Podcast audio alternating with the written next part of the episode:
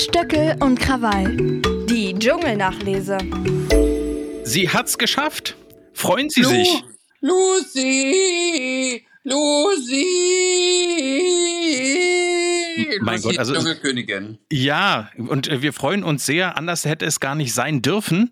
Wir sind Ja. ja schon eine ganze Weile intern hier natürlich äh, Team Lucy. Also deswegen. Und das, ich freue mich darüber natürlich diebisch, dass sie sich endlich distanziert und gelöst haben von ihrem Liebling 24 Tim. Das freut mich wahnsinnig. Ich kann eigentlich meine Freude da gar nicht in Worte fassen, richtig. Ich habe herausgefunden, ich kann dieses Bundle sogar kostenfrei zurückschicken und habe eine DHL-Frankierhilfe bekommen. Und das Ganze kann kostenlos zurückgeschickt werden. Also äh, unabhängig von der Tatsache, dass er nicht gewonnen hat, kann ich es zurückschicken. Und Ich hoffe, Sie machen tun. das auch. Natürlich, natürlich. Und werde gucken, ob ich ein Foto von Ihnen dazufüge, damit sich die Leute Ja, beim Auspacken ah, ah, äh, so ah. richtig, so richtig äh, freuen. Lucy hat das die ganze Staffel über großartig gemacht, das muss man sagen. Sie hat sich durchgewissen, sie hat den Dschungel als Herausforderung angenommen und ist deswegen verdient Königin.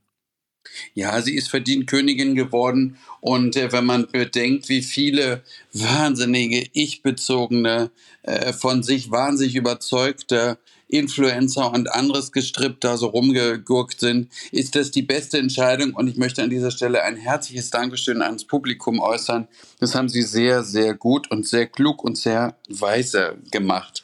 Aber mh, es ist ja heute noch etwas ganz Wichtiges, was ich natürlich gar nicht vergessen konnte, weil ich die ganze Nacht schon davon träume, dass Sie ja heute Geburtstag haben und 60 werden. Und das, da will ich Ihnen natürlich herzlich gratulieren. Viel Glück und viel Segen auf all deinen Wegen. Ge Ist das die Äh, Platte viel von, Heinz, äh, von Johannes Hesters, die Sie da abspielen? Was ist denn da los?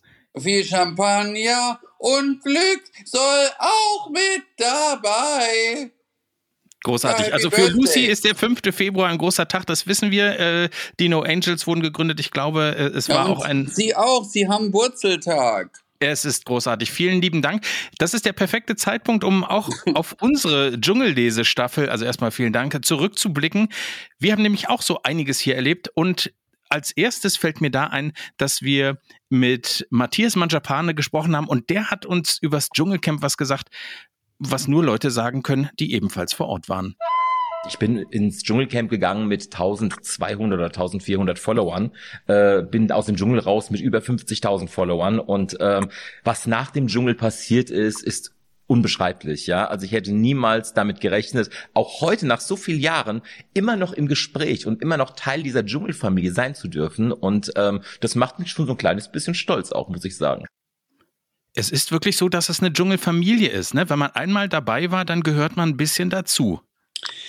Also ich glaube, es ist so, das stimmt schon in gewissem Maße. Allerdings glaube ich, dass ähm, schon eine gewisse Auslese getroffen wird und nicht alle, die im Dschungelcamp waren, auch danach, ich sag mal, zu dieser Dschungelfamilie gehören.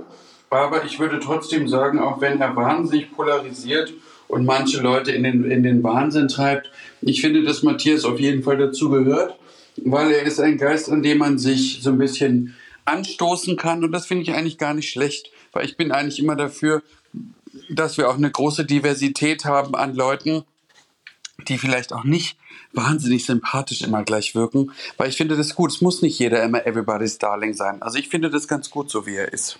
Ich finde, er ist ja vor allem meinungsstark, aber er hat mir im Interview eben auch gezeigt, dass er sehr, sehr äh, verletzliche Seiten hat und sich selbst auch sehr gut einschätzt, also schon sehr selbstreflektiert ist und das finde ich ja doch auch beachtlich, wenn man so jemanden, den man normalerweise eben nur als Fernsehzuschauer kennt, in so einem Gespräch nochmal anders kennenlernen kann. Also das heißt, es gibt schon staffelübergreifend Leute, die man dann in diese Dschungelfamilie mit ein aufnimmt. Wer wäre das denn in dieser äh, Staffel von den Charakteren? Gute Frage. Mm, Also ich finde, Fabio ist so ein Charakter, der Ja. da durchaus passen könnte. Und auch wenn sie als erste rausgeflogen ist, aus ihrer Sicht natürlich als zweite gegangen, ich finde auch eine Sarah Kern könnte da reinpassen. finde ich auch. Und auch eine Lucy eigentlich. Lucy auf jeden Fall.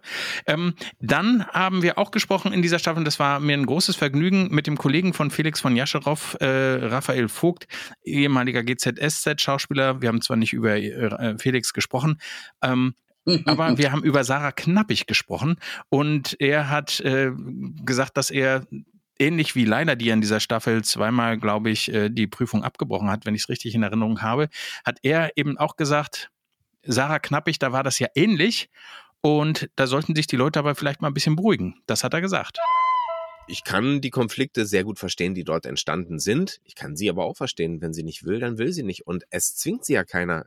Also jetzt mal ganz deutsch betrachtet, sie hat sich ans Regelwerk gehalten, sie hat diese Karte gezogen, ich möchte nicht, ich komme lieber mit null Punkten nach Hause, ist ihr gutes Recht. Also macht euch mal alle nicht ein, ihr wisst, auf was ihr euch eingelassen habt und es kann sein, dass jemand die Prüfung einfach nicht macht. So ist es nun mal. Ihr werdet nicht verhungern. Und genau so ist es.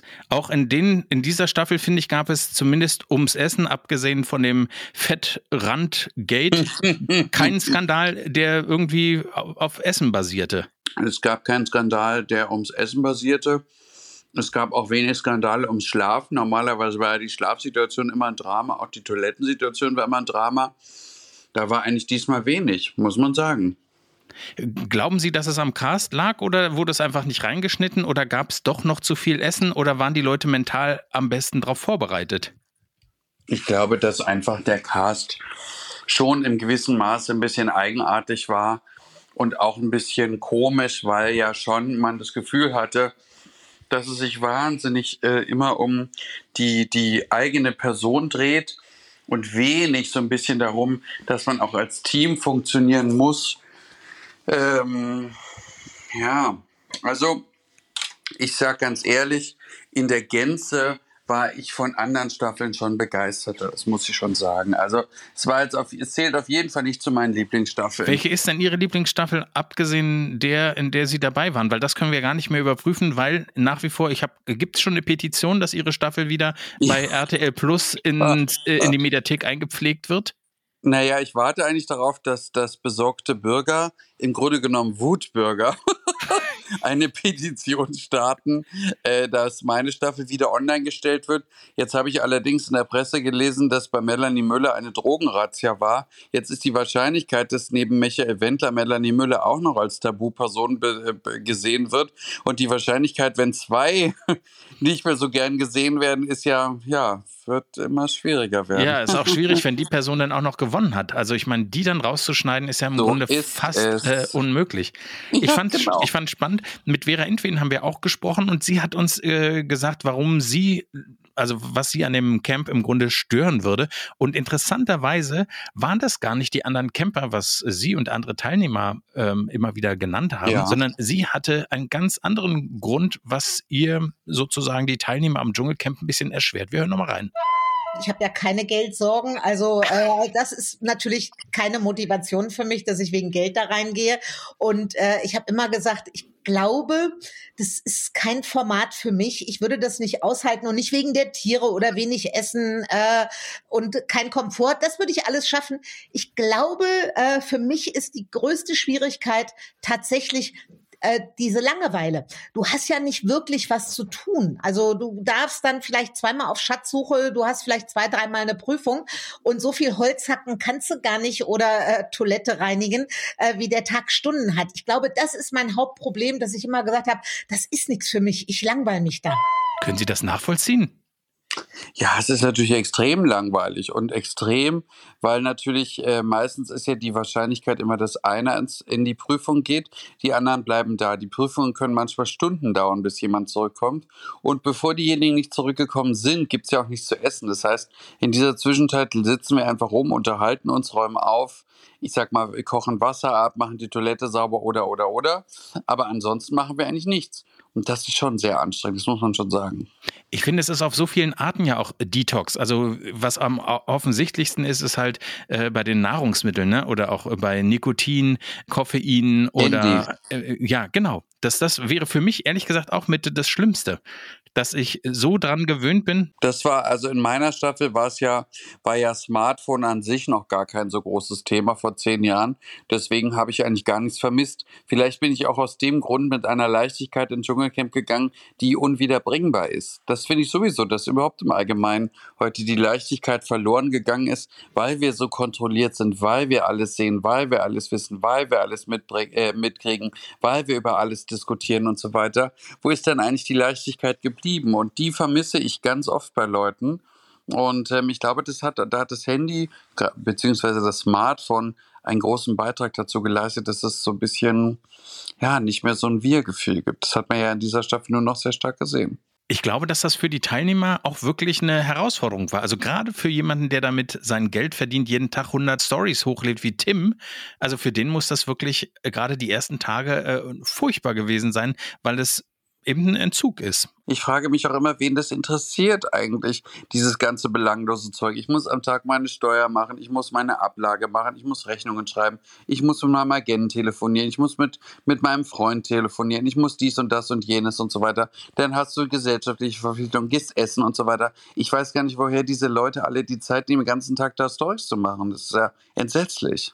Da ja, kann ich Ihnen nur beipflichten, weil genau so wenig verstehe ich es. Aber ich merke auch, dass ich selber schon auch handysüchtig oder Smartphone-süchtig bin, glaube ich. Also das würde mir mein schon schwerfallen. Ja, ich merke es im Urlaub, da packe ich es bewusst weg, dann ist es auch weg. Aber als Freiberufler kannst du natürlich auch das Handy jetzt nicht den ganzen Tag beiseite legen, weil es ja, könnte ja. ja. immer ein interessanter oder wichtiger Anruf kommen, so auf den man dann ähm, eingehen muss.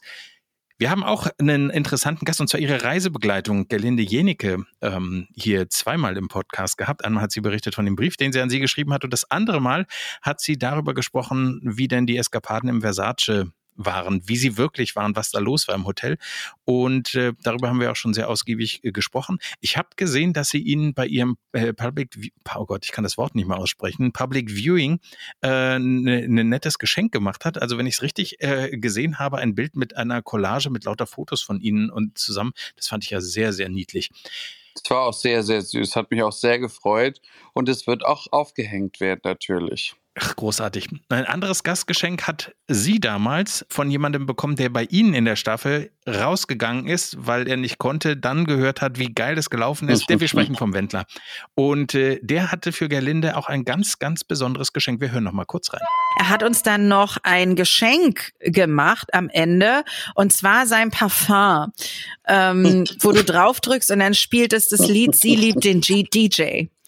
Und dieses Parfum haben wir ins Gästeklo gestellt, einfach weil wir es lustig fanden, aber natürlich Hier in Deutschland? nicht. Glaub, zu Hause, ja. ja, ja. Also er hat es uns da geschenkt, wir haben es mitgenommen äh, zum Abschied, weil wir uns wirklich gut mit dem verstanden haben. Und er hat uns dieses Parfum noch geschenkt und das haben wir dann zu Hause, als wir wieder in Deutschland waren, äh, in das Gästeklo gestellt und du glaubst nicht, wie viele Leute da drauf gedrückt haben, ohne zu wissen, dass es ein Song spielt. Also ich möchte ja nicht wissen, weil wir mhm. haben es natürlich sofort gehört und die so, scheiße, wie peinlich, die wissen, dass ihr Parfum rieche.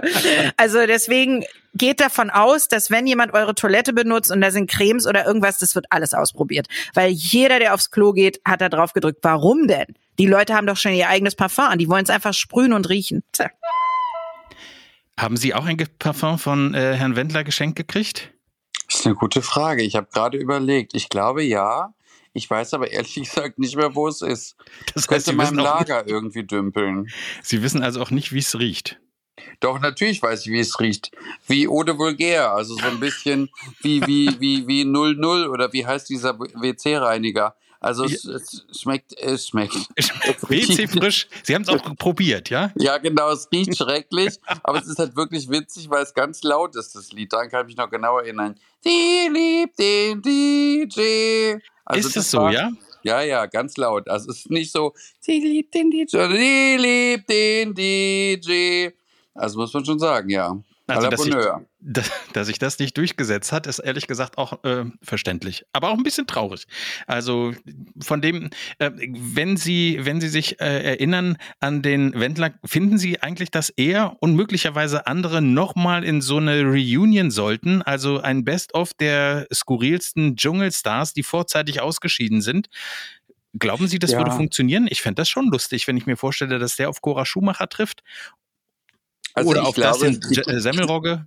Ich glaube, wir sind halt heute in einer, in einer Gesellschaft angelangt, in der man quasi gar nicht mehr so richtig debattieren kann. Das heißt, wenn du nicht die richtige Meinung hast, beziehungsweise die Meinung, die, die alle haben müssen, dann darfst du das gar nicht äußern, weil du dir sonst quasi, also, weil du sonst in so eine Cancer-Culture äh, verfällst und so weiter. Und ich kann immer nur sagen, das, was, was Michael Wendler jetzt so gesagt hat in den letzten Corona-Jahren und so weiter, ist natürlich total bescheuert. Und wir alle wissen das, dass es so ist. Und man, man kann da auch gar, da gibt es auch keine zweite Meinung, es ist einfach bekloppt. Aber ich bin trotzdem da ehrlicherweise auch Ihrer Meinung, dass ich es auch lustig finden würde, obwohl uns wahrscheinlich jetzt der eine oder andere den Kopf abreißen wird, äh, wenn man das sagt. Aber ja, ich finde, ich muss dazu auch sagen, hm, dass man auch differenzieren muss zwischen den Leuten, die das wirklich so ganz ernsthaft und bösartig auch machen, oder ob sie das halt so ein bisschen willkürlich und ein bisschen doof machen. Und ich würde da in die zweite Sache eher den Michael Wendler einsortieren. Deswegen glaube ich immer, dass der eigentlich ein harmloses Huhn ist. Also ja, das ist halt die Frage. Dran. Der Spagat ist oder der Grad ist natürlich relativ schmal. Ja, wenn ja, bei, bei, ihm, also bei den Dingen, die er gesagt hat, da wird einem mitunter wirklich auch ein bisschen plümerant und man denkt sich, was ist denn da los? Also wie kann ein erwachsener Mensch, der einigermaßen, also jetzt ich will nicht äh, sprechen, dass er intellektuell äh, hochgebildet ist, aber der eben auch offensichtlich das zu einigem gebracht hat, wie wie kann der denn so dumm sein und solche Dinge von sich sagen äh, oder überhaupt in den Raum stellen? Also von daher, das finde ich äh, schwierig. Worüber ich mich sehr gefreut habe, es gab ja leider eine Folge, wo sie nicht konnten, aber da sind sie wunderbar vertreten worden von Ruth Moschner. Hat sie Ihnen denn im Nachgang gesagt, wie, wie sie denn das Dschungelcamp fand? Also es hat ihr sehr gut gefallen und sie hat auch gesagt, dass das Gespräch mit, das Gespräch mit Ihnen ihr sehr gut gefallen hat. Also die, ich, wir mögen uns ja sowieso sehr, deswegen freue ich mich, dass sie das überhaupt gemacht hat. Ja, es war wirklich ganz toll. Und ein Highlight war, dass wir Mindmorphing gespielt haben. Und zwar das Spiel, was Felix von Jascherow sich exklusiv überlegt hat, andere Leute beobachten und dann rausfinden, welches Tier sie in Wirklichkeit sind. Wir haben darüber gesprochen. Und Ruth Moschner hatte da auch eine Idee. Welches Tier wäre denn Julian? Das könnten wir ihn ja mal also dann nachstellen sozusagen. Ja gut, also ich meine, ich glaube, es ist auch eine Kombination. Also wir müssen natürlich auch das Tier Schlange verwerten. Du kannst dir natürlich auch denken, wo er sich da sieht und wo er die Schlange sieht. Ähm, ansonsten äh, ist es natürlich ein sehr, sehr schönes Tier. Also ich sehe da durchaus Elemente des Pfaus. Witzig, ähm, habe ich auch im Kopf gehabt. Ja, ja, natürlich. Aber auch so eine kleine Bergziege, weil äh, er natürlich auch, seine Passion ist das Meckern und äh, das besteigen. Und ähm, vielleicht ist es ja, also wenn die Bergziege mit dem V und der Cobra ein Kind hätten, dann käme Julian F. im Stöckel dabei raus. Was sagen Sie dazu? Es stimmt ja, weil ich ja auch schon lache wie so eine Bergzicke. so lachen ja Zicken. Also von daher finde ich schon sehr lustig. Eine Kreuzung zwischen Zicke, Cobra und V. Ja, sehr lustig. Aber das, das, sie hat eigentlich recht. Das stimmt. Ja, das heißt also, wenn Sie sich eins davon aussuchen könnten, was wäre es am ehesten? Die Cobra. Die Cobra. Alarm für Cobra ah. 11. Ja, großartig. Ja. Dann haben wir das auch. Es gibt eine Sache auch, die ich den Zuhörern nicht vorenthalten möchte. Wir haben ja immer nachts aufgezeichnet oder vormittags, wenn es sich anders nicht organisatorisch äh, umsetzen ließ. Deswegen gab es zuweilen Schla äh, Sprachfindungsstörungen, so wie jetzt gerade eben. Aber auch so ganz tolle Momente und einen davon wollte ich Ihnen auch nochmal vorspielen. Oh, okay. Oh, oh, entschuldigen Sie, das müssen Sie bitte rausschneiden. ja, das war Ihre Reaktion mitten in einem Satz. Ich möchte jetzt nicht sagen, über wen. Aber das, äh, solche Situationen hatten wir auch und das äh, fand ich äh, sehr, sehr, sehr erfrischend in diesem äh, ich bin halt auch immer müde und ich so viel Arbeit ist für mich nicht so gut, weil ich muss mich viel ausruhen, muss auch viel entspannen und so. Dieses pausenlose und tägliche Arbeiten, das ist für mich Gift. Verstehe. Wir hatten auch eine Geschichte, die ich vielleicht sogar als eine der emotionalsten Geschichten hier im, in der Dschungelnachlese sehen würde. Und zwar hatten wir Alexandra Pilz zu Gast. Sie ist die beste Freundin von Daniel Kübelböcke gewesen und hat mit uns darüber gesprochen, wie das Dschungelcamp ihn verändert hat. Und da hat sie uns Folgendes gesagt. Meinst du, dass ihn das Dschungelcamp in, äh, verändert hat? Also das kann ich gar nicht korrekt äh, beantworten, weil wir darüber nie so ausführlich, oder wir haben da eigentlich gar nicht drüber gesprochen. ob ihn nun das Camp explizit äh, verändert hat. Er hat zu mir gesagt, dass er da nicht als Loser rausgehen wollte und deshalb hat er sich überwunden, die eine Prüfung, glaube ich, die er da machen sollte, dann doch noch zu machen, obwohl er das erst abgelehnt hat. Daniel war ja immer authentisch, aber es hat ihn ganz schön angepisst. Oh Gott, darf ich das überhaupt sagen? Na klar, Diese Wortwahl. Aber dass er immer auf das Dschungelcamp und die SDS äh, reduziert wurde, ja. Das hat ihn frustriert. Und können Sie das nachvollziehen? Haben Sie sowas auch? Also gibt es auch Dinge, wo Sie denken, mein Gott, da nervt es mich jetzt persönlich auch ein bisschen, dass ich darauf reduziert werde? Oder finden Sie das gut, wie Sie optisch äh, und äh, medial wahrgenommen werden? Also ich gehöre zu den wenigen Menschen, denen es vollkommen wurscht ist, wer mich auf was, wie, wo differenziert, weil ich mich ja äh, weiß, beziehungsweise ich mich, mich ja kenne und weiß, was ich kann und was ich nicht kann und wo meine Stärken beziehungsweise meine äh, Schwächen lieben. Und es gibt einen sehr klugen Satz, ich kann Ihnen gar nicht mehr genau sagen, von wem der eigentlich ist, aber der lautet, ähm, man muss froh sein über ein Image, denn viele haben keins. So. Und ähm, der Vorteil eines Images ist eben, dass, dass viele keins besitzen. Und das ist ein Vorteil. Und warum soll ich mich pausenlos und ständig gegen mein Image wehren, wenn ich doch eins habe? Ist doch super. Weil die anderen haben keins. Und das ist ja viel schlimmer. Da haben Sie natürlich vollkommen recht, aber können Sie vielleicht nachvollziehen, dass es Leute gibt, die sich wünschten, dass sie eben noch anders gesehen werden und zwar so, wie sie sich selber sehen. Also jetzt gar nicht nur auf Daniel Kübelböck bezogen, sondern so grundsätzlich. Also es gibt da ja, ja schon. Das, aber das ist nicht die Aufgabe des Publikums, sondern es ist auch nicht die Aufgabe der Journalie oder der Journalisten äh, einzuordnen, uns einzuordnen, wie wir uns sehen, dass wir im korrekten Licht eingeordnet werden, sondern sie ordnen uns so ein, wie sie uns einordnen wollen. So.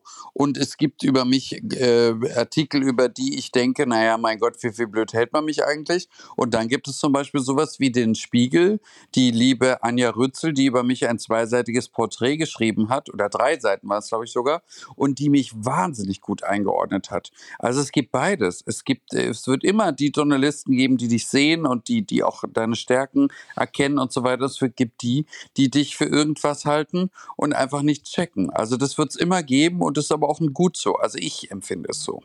Weil ein bisschen erinnert mich das an das Drama von Roy Black im Grunde, der ja eigentlich gar nicht der Schlagersänger sein wollte. Ja? Es gibt Hunderte. Marilyn Monroe, die immer irgendwann dann diesen Break wollte und eine ernstzunehmende Schauspielerin werden wollte. Jane Mansfield, die immer sich dachte, sie will ganz anders sein. Roy Black, wie Sie gesagt haben, Rex Gildo gehört zu diesen Leuten, auch viele andere. Renate Kern zum Beispiel, eine, eine ganz berühmte deutsche Schlagersängerin, die immer was ganz anderes singen wollte, als das, was die Plattenfirmen ihr zugetraut haben. Michael Jackson vielleicht auch, der vielleicht auch äh, Probleme hatte.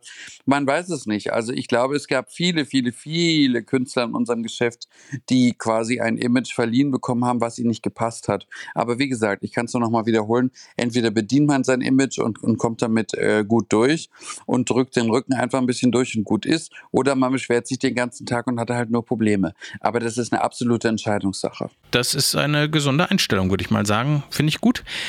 Wen ich auch gut finde, ist Dr. Bob. Mit dem haben sie ja im Vorfeld ein Interview gemacht ja. und der konnte sich auch sehr gut an Daniel Kübelböck erinnern. Und was er uns da auf den Weg gegeben hat, ist nicht nur eine Anekdote über Daniel Kübelböck und die erste Staffel des Dschungels. Er hat am Ende auch eine Nachricht, die wir alle ruhig öfter beherzigen sollten. Kannst du dich noch an Daniel Kübelböck erinnern und auch die Entwicklung, die er innerhalb der Show gemacht hat? Wenn man sich all die Prominenten ansieht, die wir über die Jahre in der Show hatten, ist es sehr traurig, dass Dirk und einige andere Stars nicht mehr bei uns sind. Wenn ich an die Show im Jahr 2004 zurückdenke, die Costa gewonnen hat, da wusste keiner der Prominenten, was ihn erwarten würde. Sie hatten keine Ahnung, was passieren würde. Keine Ahnung. No idea. Daniel, Daniel Kübelberg hat in der ersten Show fünf Prüfungen gemeistert. Ich meine fünf. Sein Markenzeichen war seine Brille und er musste einen Versuch namens Terror-Aquarium machen, bei dem wir ihm eine Taucherbrille aufsetzen mussten und sein Kopf in einer großen Glasschüssel hing.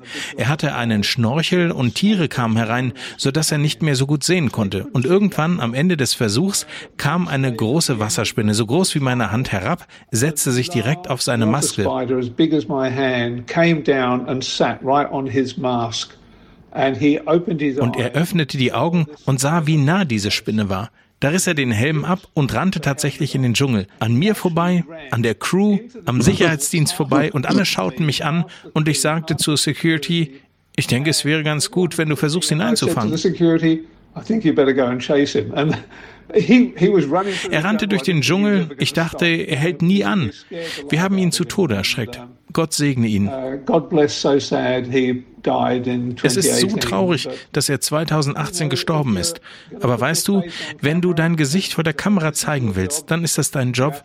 Dann musst du damit rechnen, mit vielen Dingen. Man sieht dich dann in der Öffentlichkeit in guten und schlechten Momenten. Aber die Öffentlichkeit muss wissen, dass es ein Job für dich ist. Es ist dein Leben.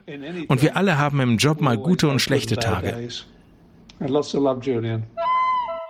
Ja, da hat Dr. Bob, denke ich, recht und auch neben der Anekdote eine ganz äh, tolle Sache und Sichtweise auf diese Reality-Formate generell gerichtet, dass wir nicht vergessen dürfen, dass das am Ende Unterhaltung ist für die Zuschauer und man nicht alles zu ernst nehmen sollte. Kann, man, kann ich so das so sagen? Das.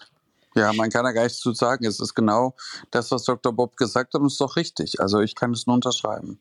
Für uns ist es jetzt auch an der Zeit, unsere Sachen zu packen. Drei Wochen äh, Dschungelnachlese gehen zu Ende. Ich weiß gar nicht, was Sie jetzt nachts machen, aber ähm, gibt es noch was, was Sie, was Sie jetzt mitnehmen aus dieser Zeit? Ja, also erstmal herzlichen Glückwunsch nochmal an Lucy und, und vielen Dank auch an Sie, dass Sie das alles so toll organisiert und produziert haben. Es war eine tolle Zeit, Dschungel, Dschungelnachlese und ja, unser Podcast geht natürlich weiter. Und ja, ich sage Dankeschön und freue mich aufs nächste Mal. So, und bevor wir jetzt hier die Dschungelnachlese offiziell wirklich beenden, der Podcast Stöckel und Krawall geht ja weiter, das hatten Sie gerade gesagt.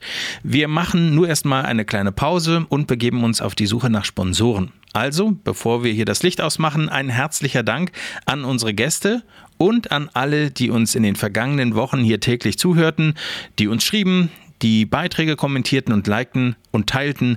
Vielen Dank für euren Zuspruch, die Kritik und die gemeinsame Zeit. Und vielleicht auch das noch, die Zeiten sind herausfordernd. Für jeden von uns und für jeden von uns auf eine andere Weise. Ich bin ein Star, holt mich hier raus, ist vielleicht auch deshalb so erfolgreich, weil es eine kollektive Flucht aus dem Alltag ist. Die Show lädt ein zum Mitfiebern, Lästern, Lachen und Weinen.